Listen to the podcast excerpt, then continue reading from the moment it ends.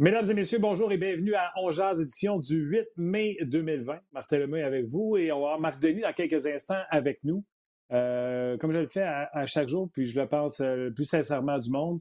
Euh, je sais que c'est difficile pour tout le monde, fait que vous soyez touché de près ou de loin par la pandémie, vous avez perdu un proche, encore plus. nos meilleures pensées vous accompagnent, mais vous avez un peu de difficulté, c'est difficile, c'est long, un petit peu de détresse, appelez un ami. Euh, nous, on est là pour vous aider à passer le temps et on espère que vous allez euh, tenir le coup. Puis s'il y a de quoi, gênez-vous pas, on est facile à rejoindre. On va jaser ensemble de hockey. D'ailleurs, aujourd'hui, très content. Un petit, un petit party comme j'ai eu la semaine passée avec les gardiens des années 80. Cette année, euh, cette année, aujourd'hui, oui, cette semaine, c'est les gardiens des années 90. Et bien sûr, on va parler de la signature du Canadien avec Romanov. Vous pouvez nous rejoindre, poser vos questions que, à Marc Denis, que ce soit via le rds.ca sur notre page On le Facebook RDS et le Facebook On On est là et je ne perds pas plus de temps pour vous dire, Mardani, salut.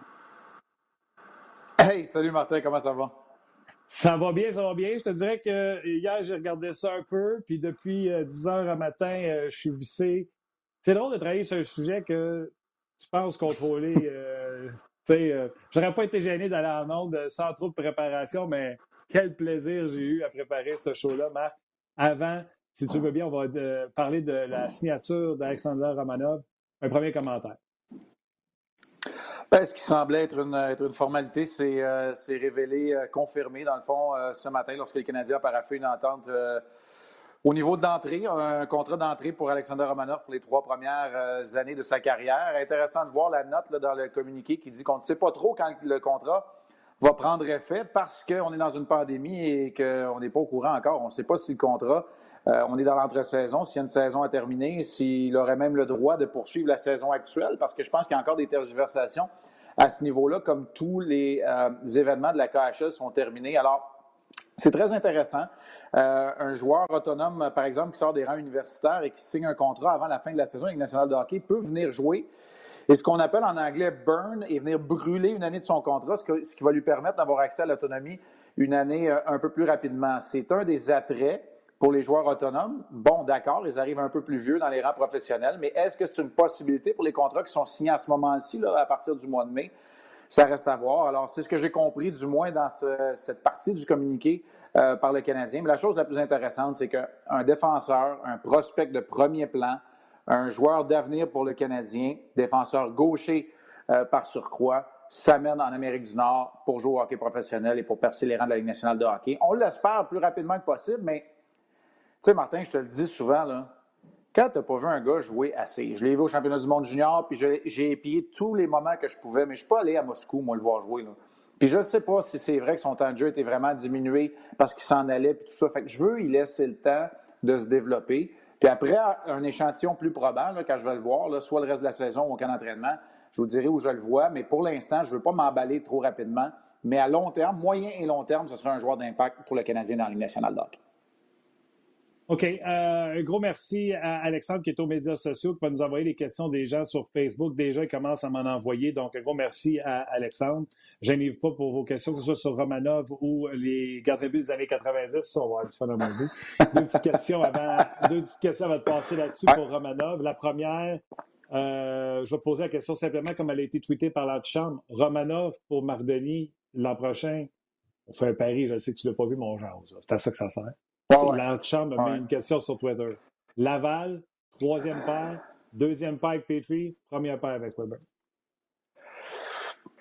Tu sais, je, je, me, je verrais mal Alexander Romanoff dans un rôle de premier duo, alors qu'on a vu l'effet que ça pouvait avoir, qui pouvait écraser peut-être Victor Mété. Quand tu as un vétéran comme Ben Sherrod, tu lui donnes le temps d'utilisation, ce qui ne veut pas dire que tu ne retrouveras pas Romanoff à la gauche de Petrie ou de Weber. Et là, après ça, Petrie, Weber, la saison prochaine, c'est qui qui est sur le premier duo, qui, est sur le deuxième? Je vous laisse débattre vous autres mêmes. Mais moi, je le verrais très bien comme le quatrième joueur en importance au niveau du temps d'utilisation chez le Canadien, dépendant des matchs. Dépendant des matchs et de la progression, parce qu'il y a certains soirs qui va peut-être être le sixième à 12, 13 minutes, ça va être bien correct.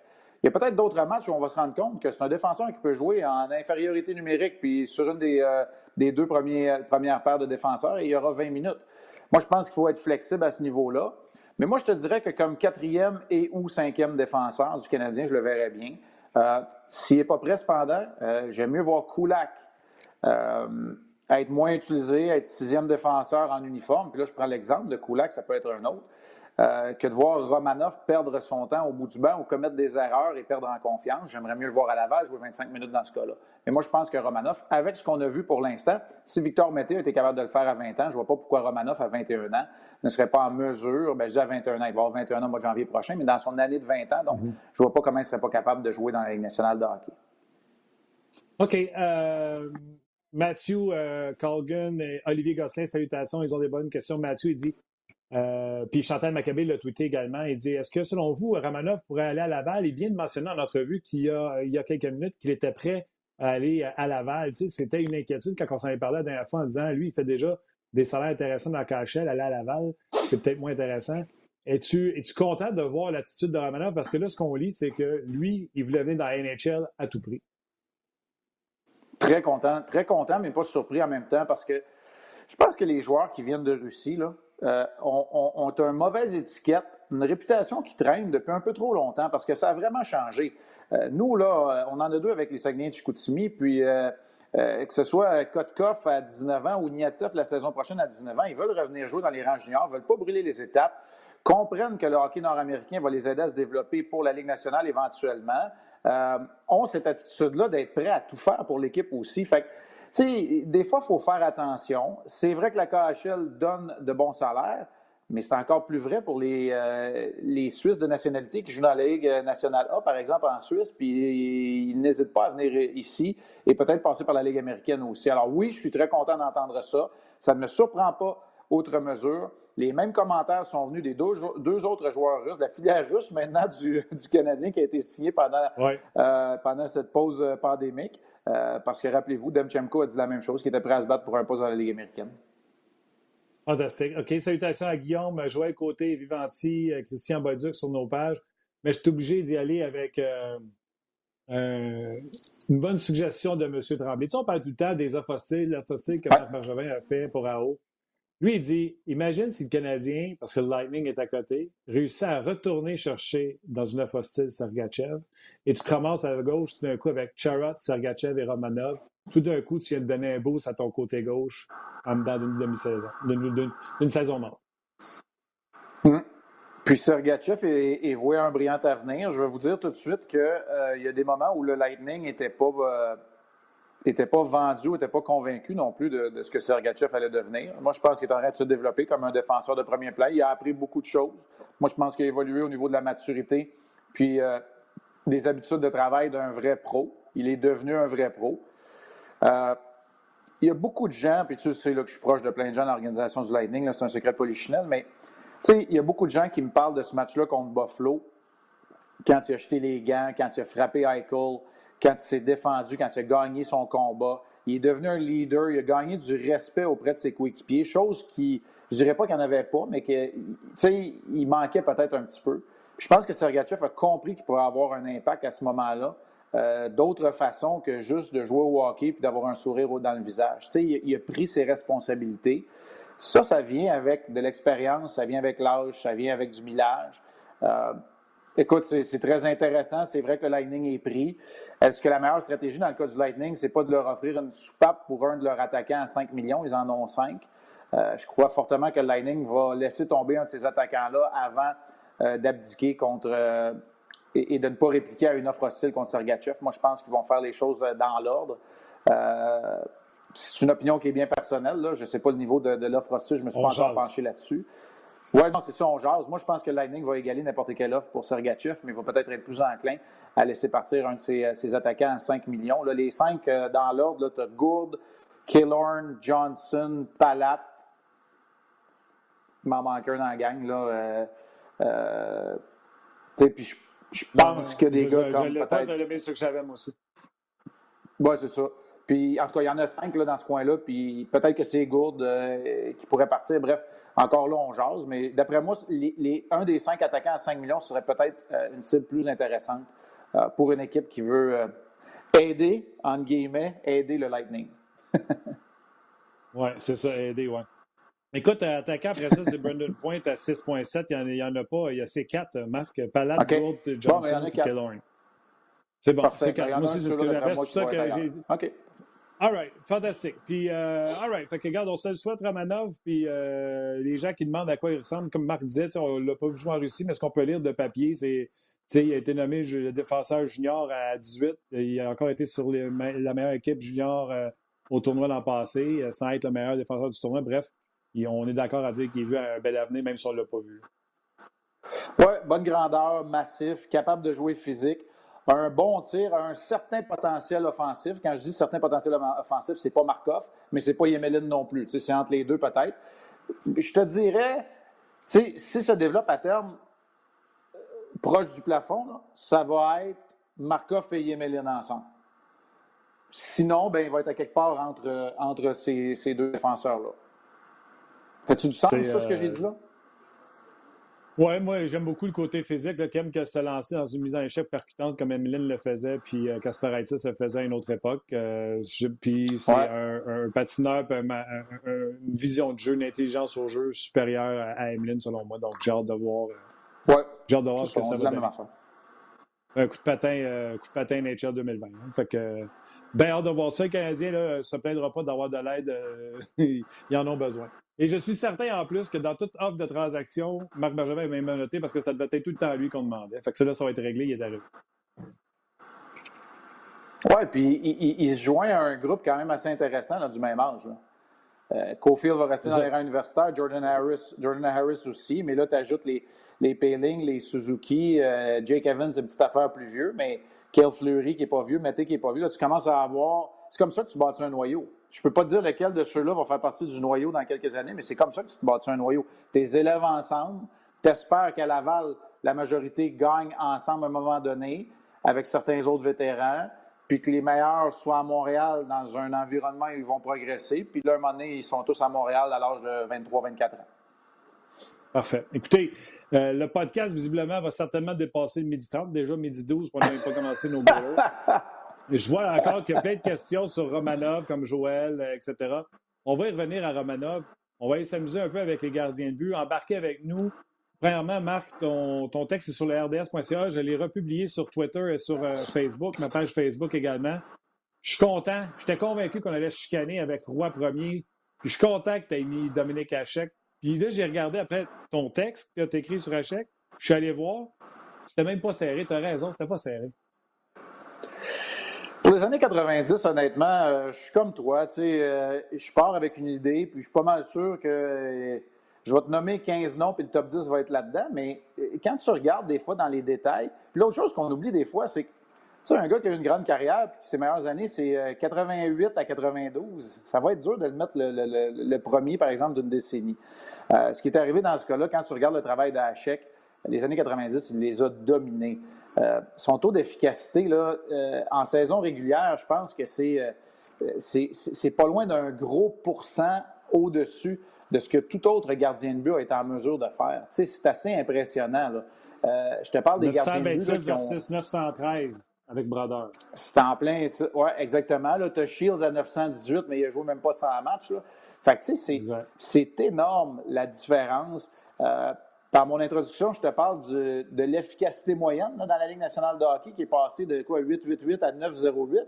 Bien, Hachek est pas mal responsable de ça. Je ne dis pas que à lui seul, mais il a élevé les standards. Moi, je retiens toujours ça. J'essaie de mettre des gardiens de but, puis des fois où on ne s'entendra pas, où je ne m'entendrai pas avec les gens et leurs leur souvenirs, j'essaie d'inclure des gardiens de but qui, surtout vers la fin du classement où on hésite, puis on pourra en mettre plein, là, des gars là, qui, ont, qui ont amené quelque chose, une innovation, un changement dans le style. Euh, peut-être un style un peu à part des autres pour vraiment aider à l'évolution, voire peut-être la révolution du poste de gardien de but, parce que tout le monde s'entend pour dire que c'est une des positions, tout sport confondu professionnel, qui a évolué le plus euh, au courant des 30 dernières années. C'est clair. Il est de loin à 926 sur les autres, mais là, tu as ouvert la porte grand comme une grange. Moi, je suis allé ailleurs que sur le site NHL pour les stats. Je suis allé sur un site, là, euh, whatever. Et le, le troisième meilleur en pourcentage d'arrêt des années 90, qui est-il? Indépendamment du nombre de matchs. Le troisième. Le troisième. Ben, 9-26, Dominique Hachek. Ouais. Brian Boucher, deuxième. 9-18 avec 35 hein? games seulement. Qui est le troisième de la Ligue nationale de hockey? à 916. Écoute, dans les noms que j'ai vus aujourd'hui qui m'ont surpris, là, mais que je n'étais pas capable de le placer là, c'était Guy Hébert. Je ne sais pas si c'est celui avec qui tu arrivais dans ton site, mais Guy Hébert était pas loin. Écoute, je peux le ressortir, là, je l'ai dans, mes tableaux de recherche là, que je me suis fait, là, mais vraiment pas loin. Guy Hébert était dans le top, euh, top 5-6 au niveau de l'efficacité. OK, on y reviendra à Guy Hébert. Numéro 3 sur la liste que j'ai devant moi. Des pourcentages d'arrêt avec 916. 28 parties jouées, 2,55 de moyenne, 916 de pourcentage d'arrêt, une fiche de 10 victoires, 10 défaites.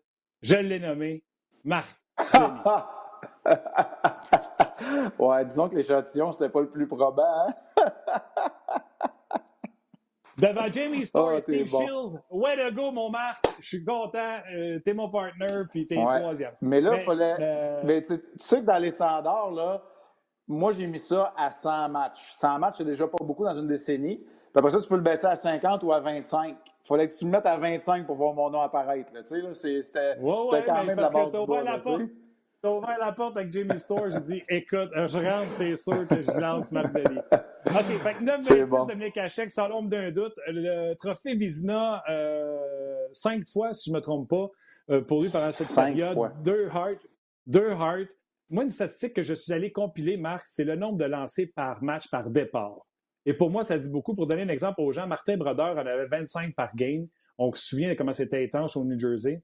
Euh, Patrick Roy, 29. Par contre, si tu fais la recherche, c'est beaucoup plus dans le temps du Canadien, début des années 90, et beaucoup moins avec l'Avalanche par la suite. Et Dominique Hachek est à 31 par match. Oui, il n'a pas joué dans des grandes, grandes formations jusqu'à ce qu'il arrive euh, au début des années 2000 pour gagner sa Coupe Stanley finalement avec les, euh, avec les Red Wings de Détroit. Donc, pas surpris nécessairement de, de voir ça. J'ajoute dans mon texte aussi, oubliez jamais, puis je n'ai parlé quand on a parlé des, meilleurs gardiens de tous les temps, oubliez pas la, la conquête de l'or des Tchèques en 98 à Nagano. Ben je sais que ça ne fait pas partie euh, des statistiques que vous avez trouvées dans la Ligue nationale de hockey, mais ce qui a été réussi à faire contre les Américains, contre les Canadiens, contre, toutes les équipes finalement, ça a été, euh, c'était une conquête improbable, puis c'était lui qui était le grand architecte de ça. J'ai toujours dit, Marc, euh, pour compléter sur Hachek, Arrêtez de dire qu'il n'y a pas de style. Il y a un style, il y a quelque chose qui s'explique dans sa technique et il est certainement celui qui a compris le plus rapidement possible. Plus je vais avoir une pièce d'équipement proche de la rondelle, plus j'ai des chances de l'arrêter. Mettre son gant devant comme ça pour la rondelle, mettre le bâton devant même à terre. Il a compris quand il était à la merci du tireur, il avançait quelque chose vers la rondelle au lieu de rester statique dans le fond de son filet et ça a fait de lui des arrêts mémorables. Oui, laisser tomber son bâton pour immobiliser le disque avec son bouclier, euh, euh, aller au-devant des tirs, ce que tu dis là, là lui, il, il, avait une bonne lecture de jeu, comme beaucoup de gardiens de but européens, surtout les premiers qui sont arrivés. Là, il, se démarquait des, gardiens nord-américains, mais sans dire qu'il mettait tout dans le premier arrêt, lui, il se disait que s'il se donne à 100% il va au-devant du premier tir, il va être à quelque part bien placé pour le deuxième tir. C'était pas le niveau technique de François Allaire, c'était pas la bonne jambe euh, pour récupérer comme Roland Melançon et Ian Clark euh, enseignaient à l'époque, par exemple.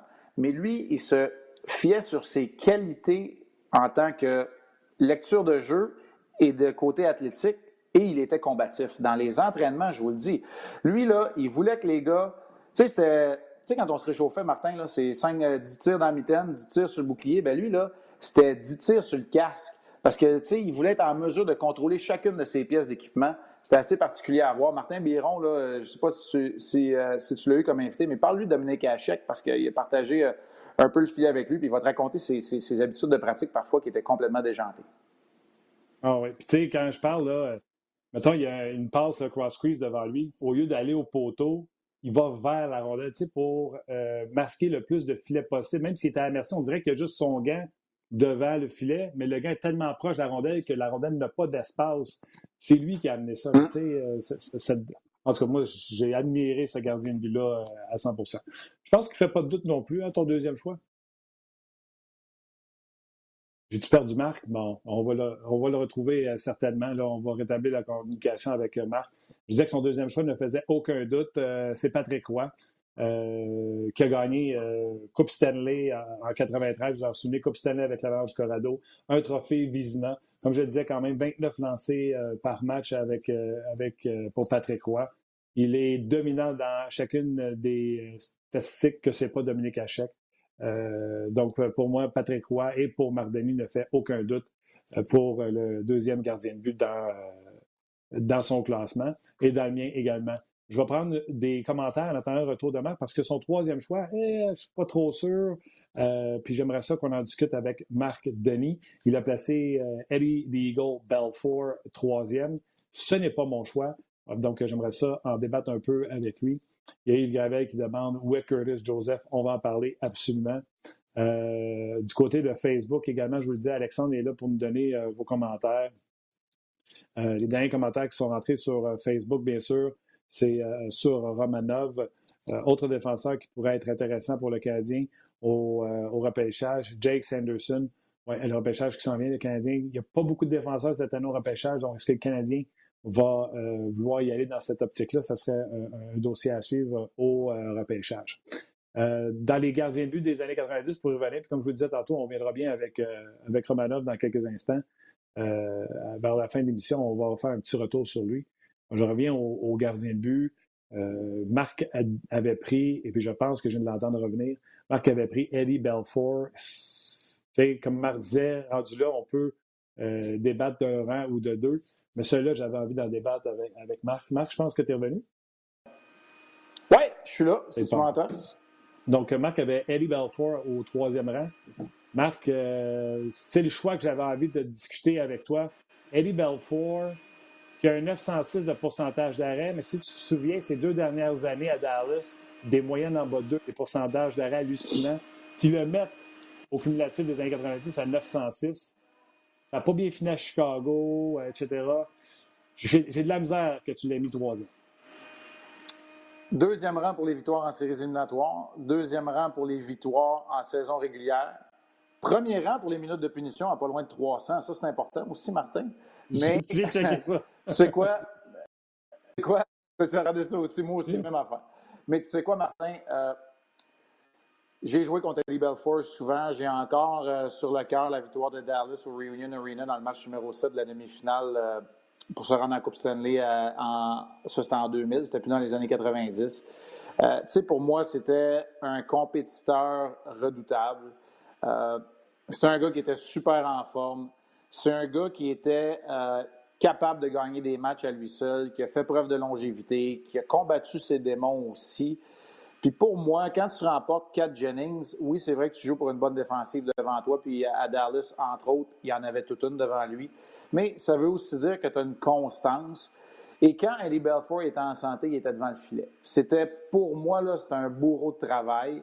Euh, il a su transposer du succès qu'il avait eu à Chicago en succès qu'il a amené à, Dallas et il a remporté quand même deux Vizina pendant la décennie. Alors, tu sais, je mets ça bout à bout, puis pour moi, il y a une coupe là-dedans. Euh, pour moi, il venait au troisième rang, puis c'est clair que à chaque il n'y avait pas de débat, Roy est là aussi, mais pour moi, Belfort, j'ai pas hésité longtemps quand je l'ai confirmé avec ma recherche. Il venait au troisième rang devant les, trois autres euh, que, dont on va parler très bientôt. Oui, mis Martin Brodeur euh, numéro 3. Tu sais, ces trois-là, pour moi, sont toujours indissociables. Roi, Brodeur et. Je comprends par contre, Brodeur, c'est moins de match. Il est arrivé euh, milieu peut-être des années 90. Là. Euh, mais il est à 9-13 de pourcentage d'arrêt. Je sais qu'il jouait pour un power en défensif. Je l'ai dit tantôt, 25 shots par game. Mais j'avais Brodeur. Tu sais, je trouvais que ces trois-là étaient une classe à part. Puis après ça, on sortait les Belfort, les Osgood. pas les Osgood, les Joseph. Fait que toi, tu es arrivé avec Richter, Joseph,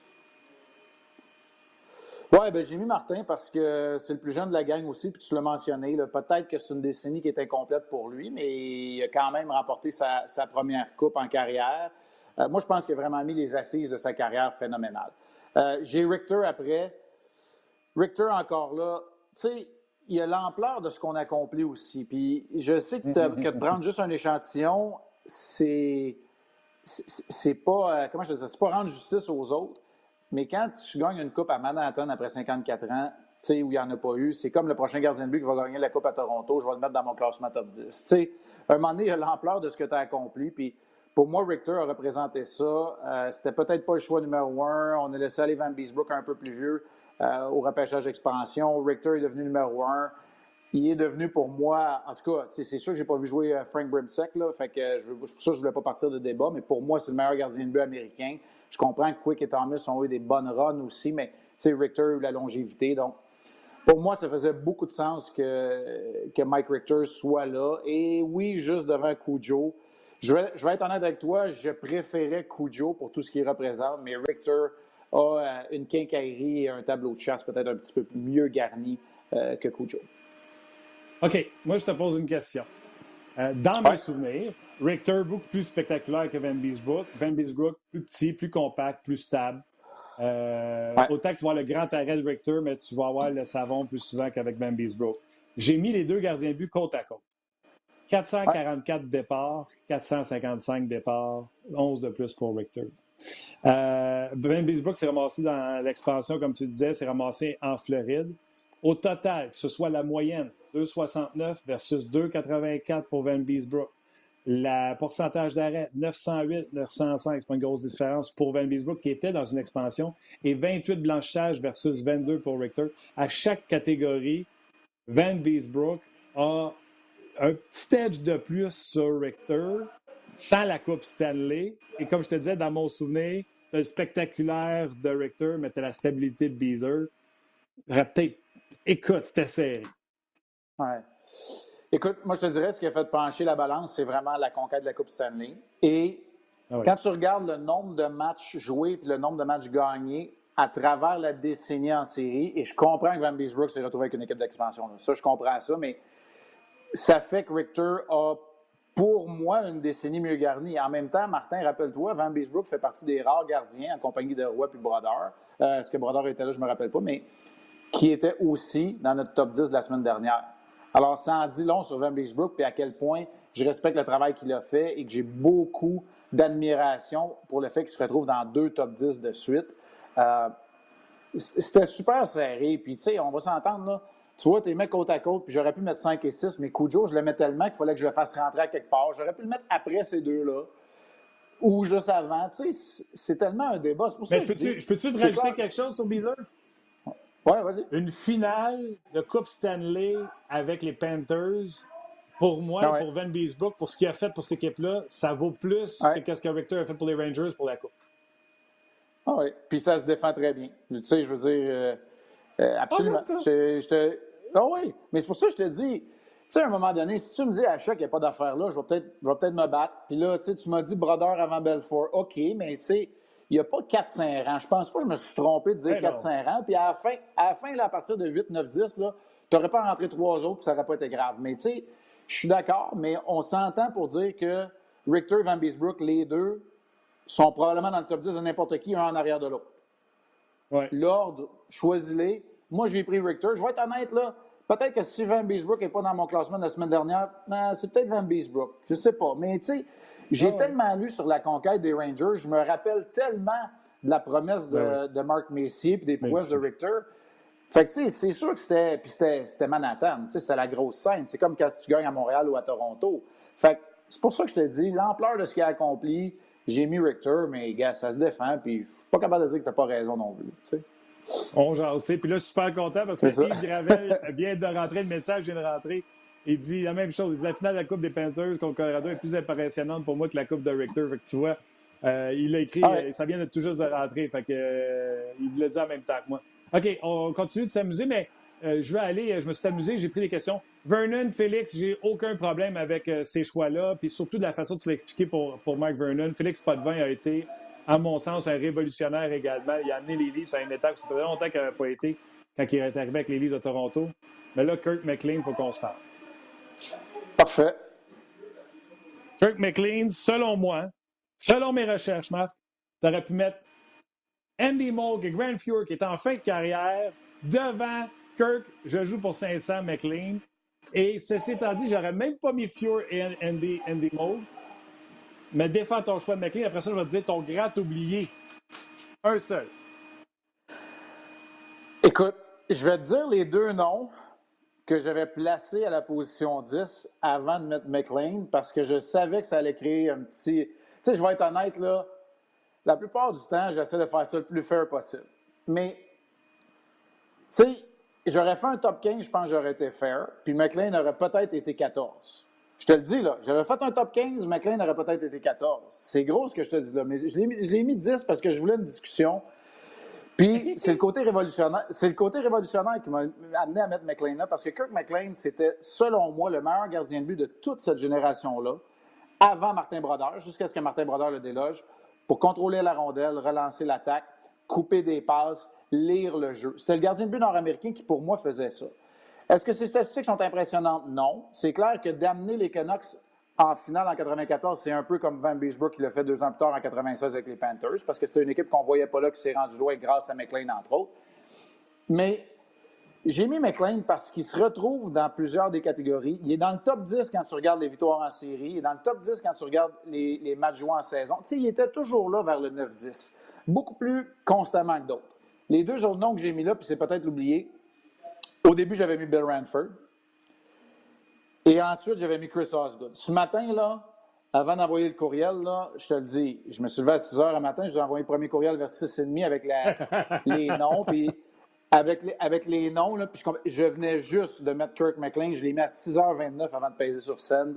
J'ai dit, ça va être lui parce que je sais quoi écrire, je sais quoi dire, je sais comment le défendre. Puis pour moi, c'était exactement ça. J'ai été fidèle à à moi la façon que j'avais placé le nom des derniers. Tu sais, je l'ai toujours mis là-dedans dans. Tu sais quoi? Il jouait la rondelle, il, faisait quelque chose de différent que Renford, par exemple, que, que, que Osgood à cette époque-là. Euh, puis son taux d'efficacité en séries éliminatoires me donnait aussi un argument quand même assez de poids, parce que ses stats en série étaient quand même assez intéressants. OK écoute, tu, prendras. C'est une lettre du huissier que je t'ai pas tu la prendras pour moi. Il n'y a pas de trouble. Écoute, le vendredi, c'est toujours rock and roll un peu chez les, chez les Denis. Puis là, on dirait que c'est la semaine du déconfinement. Fait je regarde, oh, ouais, c'est FedEx qui vient de laisser quelque chose à la porte. Là. Fait que, pour ne pas les nommer, j'irai tantôt. C'est parfait. Là, celui que tu as oublié, tu me fais de la peine parce que c'est le Marc Denis de tes années, tu sais, euh, de ces années-là. Ce gars-là est 13e pour les games joués. Dixième pour le pourcentage d'arrêt, 17e pour les victoires, blanchissage dixième. Tout je te disais qu'Hachek versus les autres, c'était 32 shots par game qu'il reçoit. Euh, c'était 31 shots par game. Lui, c'est 32 shots par game qu'il a reçu pendant les années 90. Il s'est ramassé dans une expansion.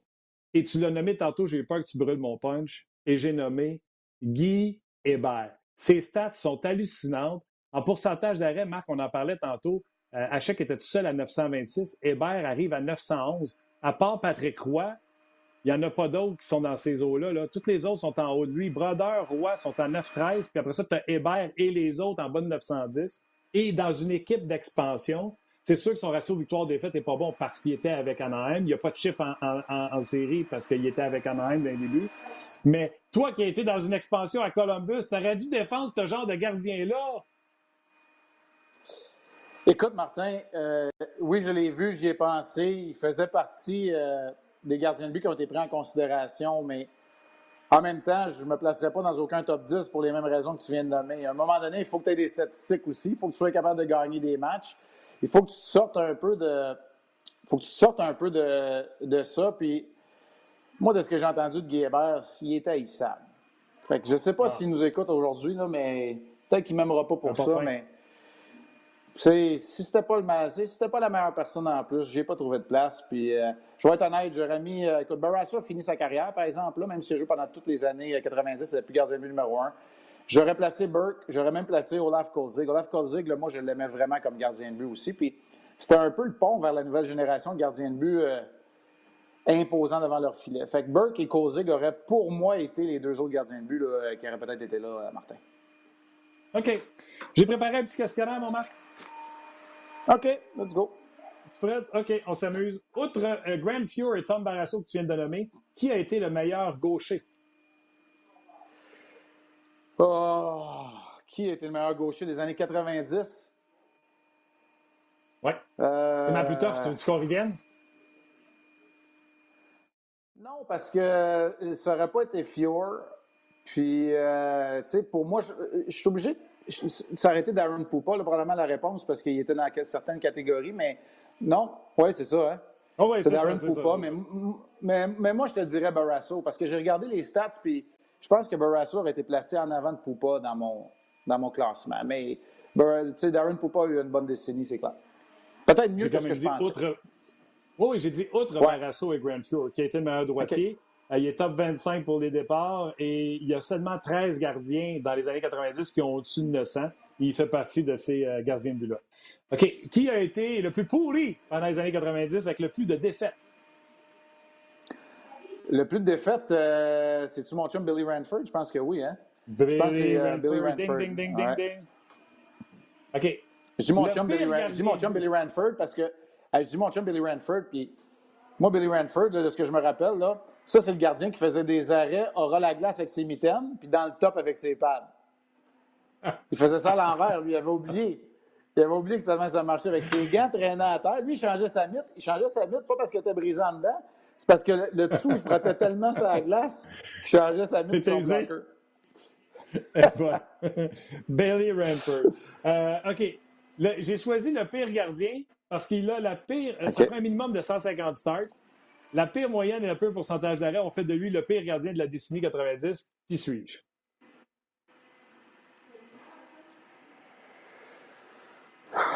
Ouais, le Martin, tu m'embêtes. Puis, ça ne me tente pas de nommer son nom, mais Colin. Tu sais, il y a deux gars que j'ai vus. Il y, en a un qui était, y en a un qui était mon coach des goalers, puis l'autre j'ai goalé avec. C'est Craig Billington puis Jeff Reese. Je sais qu'ils sont là-dedans, ils sont, sont définitivement à la traîne. Il y en a un autre, puis j'ai vu le nom de Vincent Billington aussi. Billington est okay. deuxième, si j'avais fait ça. Celui qui est payé, il n'a même pas l'air de ouais. C'est pas. Là, là, à, part, à part de ceux-là, je ne sais pas. Tu sais, je pourrais tricher. Non, non, non! Ah non, dis-moi pas, je l'ai perdu. Ah non, il est là. Marc! Tu m'as entendu? Ah. C'est pas grave, je suis game d'attendre qu'il revienne. Je suis game d'attendre qu'il revienne. S'il y en a qui l'ont, là, allez-y sur euh, le rds.ca. Oh, je l'entends. Il est là. Marc, je vais donner un indice facile. OK. Peter. Sidorkowicz? Sidorkowicz, Peter Sidorkowicz. Oui, mesdames et messieurs, le plus pourri des pourris. Ah ouais, c'est lui qui a été le pire euh, dans les années 90. J'ai pas fait la recherche à l'envers, je vais te le dire. Là. J'ai pas fait la recherche à l'envers. Ouais, ouais, j'ai, des petits stocks de même. Là. Euh, Peter Sedekowicz, je te le donne, 868 pendant les années 90. Avec 3,76 euh, 3,76 de moyenne et 38 victoires, 90 défaites. On le salue. OK, une facile pour terminer. Le plus grand feu de paille dans les buts des années 90. Jim Carrey. Incroyable, hein? Ça va dans les années du hockey. Ah ouais. Il a gagné le Vizina, il a signé son contrat, puis je me rappelle l'année d'après, on était ensemble au match des étoiles dans la Ligue américaine. Ouais. Puis on était ensemble au match des étoiles de la Ligue américaine l'année d'après. Euh, ah ça veut dire qu'il a dû gagner. Ouais, il a gagné en 94 qu'il a gagné ce trophée-là? Ou 95, euh, te souviens-tu? Attends, je, je, là, puis écoute. Ouais, 95, en 90. C'est ça. Bon, mais 80... C'est ça. Ben, 97, on était ensemble au match des étoiles, dans la Ligue américaine. Ah. Fait que, tu sais, ça, ça, ça, a été. Euh, ça a tombé vite. Méchant débat. Ben, écoute, euh, c'était le fun, hein, Marc. Euh, j'ai eu beaucoup de plaisir avec ça. C'est sur le rds.ca. Qui avait le plus beau masque des années 90? Ah, c'est serré entre Eddie Eagle et Cujo. Là. là, je te parle de masque mythique c'est serré entre Eddie Eagle et Cujo pour moi. Oui, parce qu'il y avait. En Félix. Mais c'est ça, c'était des gardiens de but que peu importe l'équipe, il y avait leur pattern. C'est ça, exact. T'en as-tu un autre, sinon? Hmm. Euh, j'aimerais, moi, tu me connais, j'aime ça sortir un peu du, euh, du moule. J'essaie de me souvenir. Fior a toujours eu des beaux matchs. J'essaie de me souvenir de Fior avec euh, Buffalo. Ouais, c'était, si c'était chouette, là. Mais non. mais là, tu sais, il y en avait. Moi, oui, mais moi, ce que je me rappelle, c'est qu'il y en avait des lettres en tabarouette aussi, Martin. Nommez-en. Osgood, Hachek, Van Beesbrook, avec sa grille qui n'était pas belle pantoute. Euh, écoute, tu sais, il y en a que c'était pas, pas évident. Je vais essayer de regarder vite, vite, demain, je suis capable d'en voir. Ben, Stéphane Fizette avec son igloo, moi, j'avais toujours aimé ça. Euh, a d'autres qui. Arthur, Arthur Herbé avec son masque, c'est même pas un, c'est un casque. Mes enfants ne joueraient même pas avec ça dans la tombe. Ça n'avait pas de sens. Andy Moog, c'est-tu notre okay, année, ouais, Moog dans les années 90. aussi ici. Euh...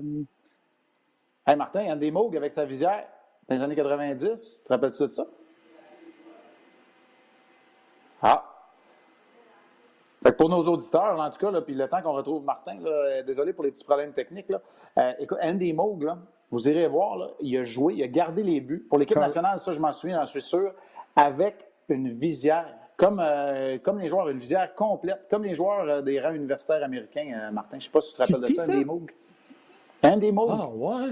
Jamais. On va faire une recherche. Ouais.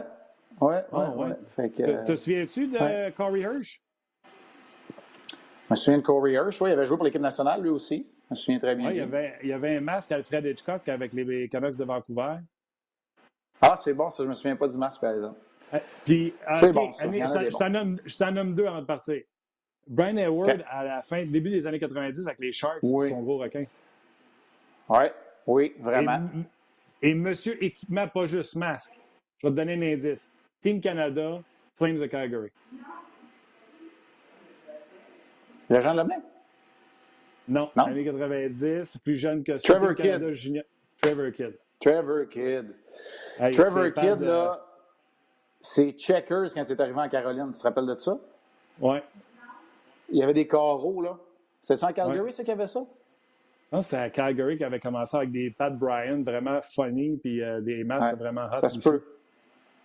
All right, mon chum, c'était belle fun. J'invite les gens à te lire sur le rds.ca, euh, puis de commenter, puis de faire le classement. RDS met le classement, puis vous pouvez euh, changer le vôtre, puis comparer avec celui de Marc. Marc, ben oui. une belle fin de semaine. Va chercher ton FedEx. Merci. Puis euh, on se rejoint la semaine prochaine. salut, salut tout le monde. Bye bye. C'était l'excellent Marc Denis. Puis c'est le fun, ça. Vous prenez ce sujet-là, puis vous pouvez l'amener chez les chums en fin de semaine. Vous dites Hey, j'ai vu sur RDS les classements que les gars ont fait. Euh, tu es d'accord? Moi, je suis pas d'accord. Bon, bref. Euh, c'est bien le fun à, voir et à jaser. Salutations à Francis Jean qui dit au sujet de Hachek, ce qui est impressionnant, c'est que lui, à Buffalo, n'a pas pu lui donner euh, une coupe cette année. Il n'a pas un grand club. D'ailleurs, on dit que Belfour a une coupe avec Dallas. Pas sûr. J'ai toujours pensé que ce but-là n'était pas bon, puis c'était la coupe à, Dominique Hachek qu'on avait, qu'on avait volé. salutations également euh, à Alexandre Monpetit sur Facebook. Je crois que les stats les plus importantes pour définir les meilleurs de leur décennie sont les, euh, les prouesses en série. C'est pourquoi Roy est de loin le premier selon lui. Donc ça, c'est selon euh, Alexandre Monpetit. Donc voilà, ça met pas mal de terme à, notre émission. Salutations à... Eh boy, quand on est sur la page On Jase, mettez vos noms quand que vous avez le L Talon.